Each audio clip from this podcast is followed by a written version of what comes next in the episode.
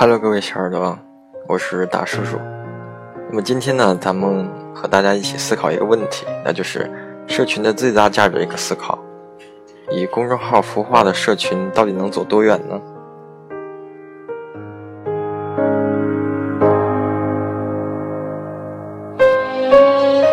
其实这周啊，我加入了一个由公众号孵化的一个社群里面。呃，社群里有个互动的话题，就是对你而言。社群最大的价值是什么？这话题一说啊，就有很多呃在群里的人就有很多的反响。那么作为一个摸索社群经济半年的一个从业人员来说，反复的调研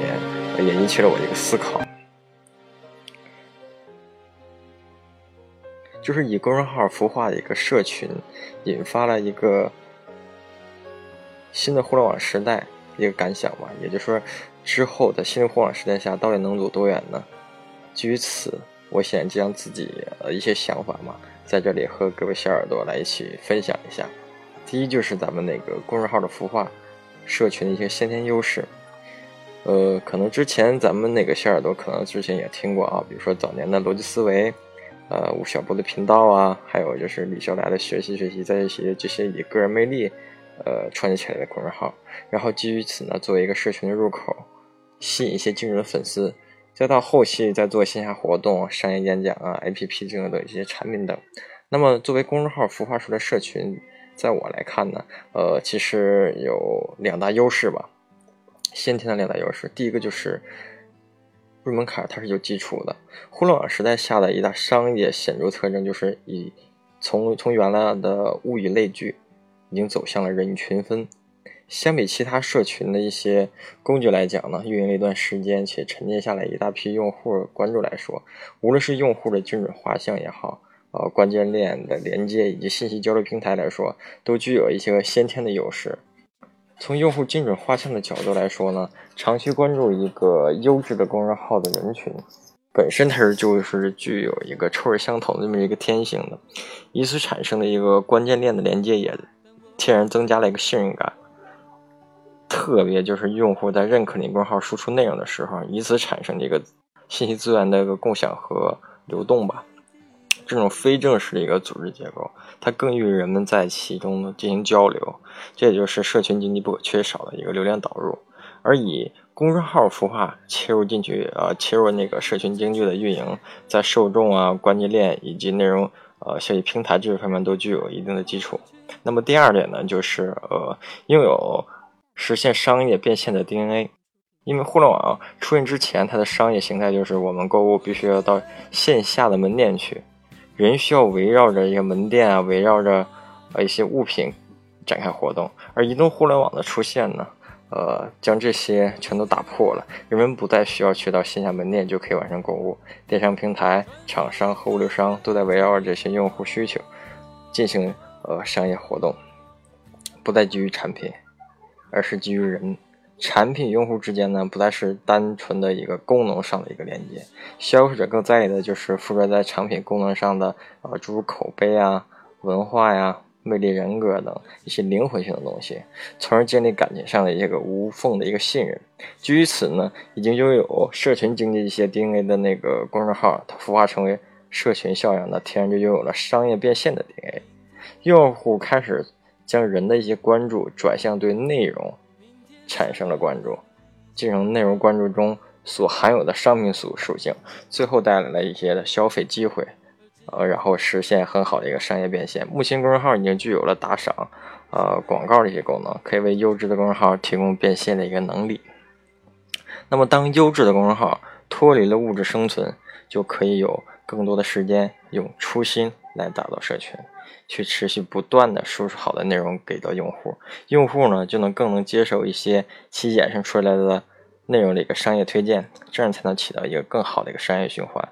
呃，如我们耳熟能详的，呃，中国最具影响力的互联网知识社群，也就是逻辑思维吧。本身我也是一直在关注，呃，罗胖他在做逻辑思维这块，他主要服务对象就是基于呃八零后、九零后一些，怎么说呢，就是一些。爱智求真的一些人，强烈需求的这些个群体。最早时呢，它是以公众号订阅号，然后呃切入的，全年三百六十五天，啊，在早上六点半左右就开始发送这些语音了。用户可以根据这些语音的提示的关键字了的互动，获取相应的一个更详细的一个文字的材料。再到后来的呃，预卖的商业变现的 DNA，呃，有一款得到 APP，还有微商城的产品，它将这两者先天优势发挥的比较好。再到孵化出社群的道路上，也获得了非常的成功。那么归根到底呢，公众号要走得更远的核呃核心武器，就是有效的社群的核心武器呢，呃，主要是我总结出应该是有三点。那么第一点呢，就是要走进粉丝内心，是社群发展的起点。这两年呢，无论是你传统企业也好，还是互联网的企业，无论是做产品还是做服务。无论是你 to C 还是 to B，无论是通过互联网还是线下渠道做生意，都在大谈苦水，获取用户难啊，然后留存用户难啊，走进用户是普遍企业在用户留存里头或者消费升级的大背景下遇到最难的那最难的一个问题了。那用户不再是只是盯着你的一些呃需求的底层，而是对人的更高层次的精神上次的心理层次上的需求和渴望。那么回到一开始我所说的，就是我参加的一个那个呃付费一个小小小造群嘛，可以这么说，那个群嘛，这个群的定位就是基于大家相互成长、共同进步，开始大家相互的互动就是呃组织者发起的，然后大家在不经意间互动中彼此呃增加了感情，慢慢的升华了起来。有一次就是当天的话题就是你遇到最大的困难是什么？可能有人说他刚刚得了什么疾病啊，战胜了什么疾病；也有的人说可能是，呃，你离婚了，独自一个人带着小孩；有可能说是啊，他刚失业了，对人生啊都无感了，等等等等。那群里的这些人呢，都自发的有一些，呃，给困难的人发了很多小红包，还有鼓励对方。在那一刻，可能小造群，呃，可能渗透的就是一种。温度的一个流进嘛，一个温暖人人心嘛，可能在群中大家都感觉到，嗯，这是一个很有温度的一个群。因此呢，在我看来，早先就覆盖一批精准粉丝的公众号，当走进粉丝内心这一幅画社群发展的起点的时候，必定能得到用户的认可。以心与心的交流和碰撞，满足用户的精神需求，才能强化去与用户的连接，建立起更深度的。用户的关系，那么第二点呢，就是精神内核的价值观是社群发展的加速器。又回到我刚才所说的那个小道群里面，他的群呢有将近四分之一的人，他的价值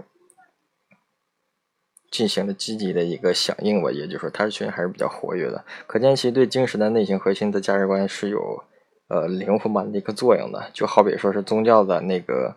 呃，教义啊，信仰啊，将大家都凝聚在一起，这就是社群发展的一个加速器。回归咱们社群的一个本质，用户首先你要考虑用户为什么要加入这个群呢？那社群提供了什么样的价值呢？可以持续不断的吸引到用户，或者是让他更为活跃的讨论、互动啊等等这些东西。这也是公众号孵化社群要走更远的一个思考。那么，呃。我我当时加入他的群的时候，也也是看了很多啊，因为这个群的价值调研反馈进行了有五大特点，一个一个归类整理吧，你就可以不难发现，这个优质的公众号它天然在于个人的魅力、意见领袖的作为方面起到很大的一个优势，在社群里大家一起成长，愿意付出的是起点，可以开到一起，也就是大家的起点都是一样的。都是在一起开阔眼界的，呃，也是希望能认认识更多人，互相帮助啊，抱团取暖啊，这样抱团进步呢是每个人的目的，同时就是展现了平台舍友、群友之间的这么一个价值连接吧，也是资源和商业上模式一个探索。那价值第一呢，就是意见领袖，他就是相当于舵主嘛。其实群主如同舵主，在灯塔的作文作业下，带领大家成长的路上进行去行动，跟牛人学习，响应群主的号召，和友人近距离的学习。俗话说：“师傅领进门，修行在个人嘛。”那有优秀的老师的指点，再加上个人的努力，良好的学习氛围的一个激励吧，使成长的脚步更为努力踏实了。有这么多追求成功的伙伴为伍，其实。更有一种齐头并进的一种快乐感吧。那么第二个价值就是一起成长，愿意付出，在成长的过程中遇到问题可以共同讨论，共同成长，相信自己并不孤单，在恰当的时候呢，也可以帮呃去帮助一些需要帮助的一些人，那么遇见一些志同道合的小伙伴呢，在呃自我的成长路上也可以去共同前进。社群就像一个鞭策的一个镜子，它能看到呃他他人的进步与成长，也能看到自己的。呃，和别人的差距吧，以此加速成长，行动力更加的强了。那么价值三呢，就是开阔视野，更新认识。一个人的视野，它毕竟是有限的，看到更多的特点呢，呃，不一样的人生，比如说见识不同的不同的人，扩展见识，以及看到呃更多的不同。其实每个人认识的世界都是不同的，每一件事，每一个人的想法，它都不同。从别人的想法思维中。能看得到差异，更新认识，呃，毕竟呃，一起去交流，一起去思维的碰撞。那么价值四呢，就是相互帮助，抱团进步。一群正能量的战友在一起鼓励，没有嘲笑，相互支撑，在成长艰难的路上走到能走得更远。群体的力量会特别特别的大，核力量的概念也会给人很多人去做一些。呃，有启发的一些事儿，可能会走得很快。那一群人呢，也许会走得更远，遇见共同的爱好者和共同的朋友，建设群体一起进步的力量。价值五就是展现平台和价值这个连接。社群是一个能量库，同时它提供了呃一个大家能施展个人能力的一个平台。每一个人呢都提供了一个价值连接。大家的价值链可以对接，这是一个千里马与伯乐共处的一个平台。每一个人呢都是千里马，同时也是伯乐，这取决于大家的能力和自己的慧眼吧。品牌人格化的塑造是有效社群持续发展的魅力所在。那么品牌的意义呢，也就意味着知名度和影影响力。意味着巨大的商业价值，拥有一个备受关注的品牌，一直是一个企业梦寐以求的一件事儿。无论是公众也好，公众号也好，还是公众号孵化出来的社群也好，过去风靡全球的定位理论抢占了用户咱们的心智，使用户啊在需要某一些产品的时候，自然而然想到改个呃这样的一个平台。而现在呢？经济学家吴晓波频道，还有社群创始人那个什么逻辑思维这一块，他们也都都谈到过。那一切品牌都将人格化，是互联网时代下商业社会的呈现。何为品牌人格化？是为了增加品牌的温度和亲和力，赋予品牌以及各种人格的一个特征，比如说代言人呐、slogan 啊，然后 logo 啊、吉祥物啊，这等等等等。其中核心。就是品牌的价值观和态度与格调，比如说我们看王石与万科，董明珠就会想到格力，小米就会想到雷军，对吧？逻辑思维就会想到罗振宇，等等等等，这些东西都是这样。就像我记得之前逻辑思维罗振宇他所说的，未来没有粉丝的品牌迟早会死掉，你需要有一些，呃，有一批对你公司和产品都有有信仰的这么一个客户跟着你。帮你去传播口碑，帮你的公司品牌，呃，这样才能去有更多的生存的机会。我想这句话，呃，值得想走得更远的公众号的一个思考吧。将品牌人格化作为价值创造力的一个起点，将魅力人格作为品牌塑造的一个目标，通过此来提高咱们的呃粉丝的品牌忠实度与消费力。现在我们看到的品牌人格化做的比较好的大号就是，呃，米蒙、秋叶大叔这一块。那米蒙呢，他是出了名的呃鸡汤教主的代表嘛。那秋叶大叔呢，可能也就是呃温暖知识型的一个大叔。那他们也也是俘获了几百百万级的一些粉丝吧。看到最后呢，就是呃公众号的孵化。也就是说，公众号孵化成有效的社群，它不是一蹴而就的一个事情，而它是面对不确定时代下的有意思、进化式的这么一个探索。社群经济的红利属于呃内容者，优质的公众号天然它就具备了自媒体的属性，在内容上有积累，再将其孵化成社群，让粉丝在内容上有所积累，再将其孵化成社群的呃粉丝的沉淀，那粉丝在其中呢就会呃他是最大的获利者嘛，也是贡献者，那发掘出呃其需求和社群的初心重合。再加上自己的携带一些门槛的技术和商业的呃变现 DNA 以及其他的优势能力，这也就是呃先发优势。如果能再结合呃走进粉丝内心，然后产生一些情感的连接，输出精神内心的核心价值理念，再留住粉丝，通过品牌人格化的塑造，散发出人格的魅力，进行深度的连接粉丝。合作方将这三者打造成核武器般的威力。定能在不确定的商业时代下能走得更远，然后也能更高效的去完成商业目标的价值，完成商业史上独一无二的一道风景线。希望大家也能，呃，对我刚才所说的，能去更深层次的去思考。